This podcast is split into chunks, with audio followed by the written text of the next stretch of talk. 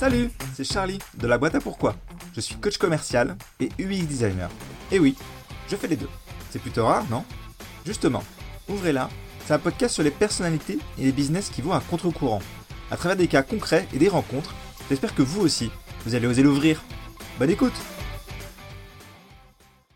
Bienvenue dans cet épisode d'Ouvrez-la. Pour le coup, c'est moi qui vais ouvrir. Je vais vous en dire un peu plus sur mes deux sujets de prédilection, la vente et l'UX design. J'espère qu'en vous en disant un peu plus sur ma perception de ces sujets, vous entrerez plus facilement dans l'univers de ce podcast. D'abord, pourquoi je veux aider les entrepreneurs à contre-courant? Avant ce podcast, j'ai discuté avec beaucoup d'entrepreneurs et j'ai remarqué que souvent, j'échangeais avec des personnes qui avaient des valeurs très fortes, mais qui luttaient aussi parfois avec l'idée de vendre, ou plutôt avec l'idée qu'ils ou elles avaient de la vente. Et je trouve ça dommage, car selon moi, ce sont bien ces entrepreneurs qui rendent le monde un peu meilleur à travers leurs différences. J'ai juste envie de vous aider à réussir. En parlant d'idées préconçues sur la vente, je vais en démonter quelques-unes. L'idée numéro 1. Déjà, on n'a pas besoin d'être des requins. D'une part, parce qu'on n'est pas équipé pour respirer sous l'eau. Et deux, je suis contre l'idée que pour réussir dans le business, il faut écraser l'autre et tromper ses clients. Ça marche peut-être sur le court terme, mais moi je vise le long terme. Il n'y a pas de quick fix et il n'y a pas de sparadrap dans la boîte à pourquoi. Pour moi, vendre, ce n'est pas se baigner dans une piscine pleine d'euros et atteindre des milliards de chiffres d'affaires. Le but, c'est d'atteindre ce dont vous avez besoin. C'est pour ça que je demande toujours quels objectifs perso et pro vous avez en tête. Et si vous atteignez le milliard, parfait, vous savez où me trouver. Idée numéro 2. Vous pensez peut-être que la vente, c'est pas pour moi. En fait, je crois que tout le monde peut vendre. Dans les faits, vous vendez déjà. Je vous donne quelques exemples.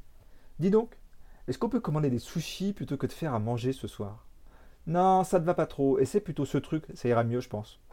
Oui, c'est vrai. J'ai fait ce voyage et c'était super. C'était une expérience formidable. Tu devrais tenter toi aussi. Et si on partait ensemble Dans nos vies, au quotidien, on vend et on se vend. La différence, c'est qu'on perçoit beaucoup moins le risque, voire même on n'en perçoit pas du tout. Selon moi, on peut prendre du plaisir dans la vente. Et il n'est pas question d'enchaîner les appels téléphoniques si vous n'êtes pas confortable avec l'idée. Il existe forcément une approche qui vous correspond.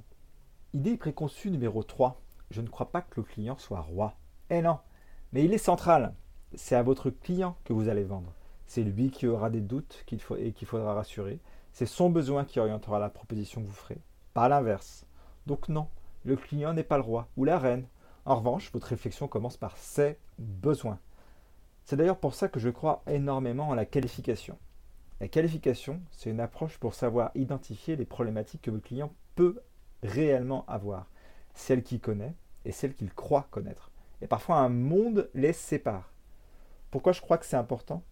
Si je vous propose une pomme mais que vous voulez des poires, on va avoir un gros problème. En revanche, si je sais que vous voulez des poires et que je vous en propose, on est déjà un peu mieux parti. On peut avoir 100 prospects par mois. Et là, je pense beaucoup à la stratégie de contenu et à son succès. Si on ne qualifie pas ces prospects, on ne les convertira pas.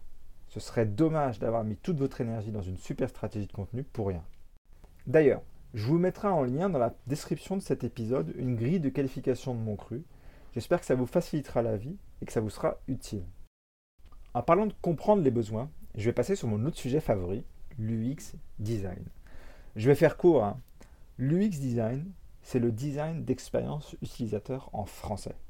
Et quand on parle d'expérience, on fait référence à ce qui se passe avant, pendant et après. Je vous donne un exemple. Je suis en retard pour mon rendez-vous, j'ai dû courir pour arriver à l'heure et j'arrive devant une porte avec une poignée. Qu'est-ce que je fais? Eh bien, je la tire, la poignée. Sauf qu'il y avait une note, rouge sur fond blanc, écrit Poussez. La porte m'arrête dans mon élan, je me tape la honte devant tout le monde. Résultat, j'arrive en sueur à mon rendez-vous, un peu embarrassé. Faut qu'on se le dise, hein, il y a des portes qui ont brisé des gens. L'UX designer doit examiner tout ce qui se passe autour de la porte et de votre action et faire levier des habitudes d'utilisation. Si je mets le poignet, vous serez tenté de la tirer. Si je l'enlève, panneau ou pas panneau, vous allez la pousser. Vous n'aurez même pas le choix. Donc avant de créer quoi que ce soit, il y a une étape importante de recherche. Qu'est-ce que l'utilisateur veut? Dans quel état d'esprit il est avant, pendant et après? Qu'est-ce qu'il a l'habitude d'utiliser? Et ainsi de suite. Tout ça pour découvrir le réel besoin, qu'il soit visible ou non. Le but, c'est de répondre à la bonne question. Un peu comme ma grille de qualification d'ailleurs. Pourquoi est-ce que j'aime autant le UX design? Parce que le designer, c'est moi, doit mettre de côté ses croyances et ses a priori pour aborder son sujet. Sinon, on risque de créer une solution pour soi et pas pour les autres. Ça permet de découvrir plein de nouveaux horizons et de beaucoup s'enrichir. C'est aussi un domaine très vaste qui mêle entre autres créativité, méthodologie, analyse, recherche, sciences cognitives, ergonomie, beaucoup de diversité qui rend le job extrêmement passionnant. Il faut aussi savoir qu'un des piliers du processus de création, c'est le test et l'itération. On part donc du principe que même si on fait au mieux lors du premier essai, on n'aura pas forcément le bon résultat du premier coup. Et je suis certain qu'en tant qu'entrepreneur, vous avez déjà vécu ça. Ça vous a plu? Alors abonnez-vous à ce podcast pour la suite. À votre tour, propagez la différence en donnant 5 étoiles à cet épisode et en rédigeant un avis sur votre plateforme d'écoute préférée. À la prochaine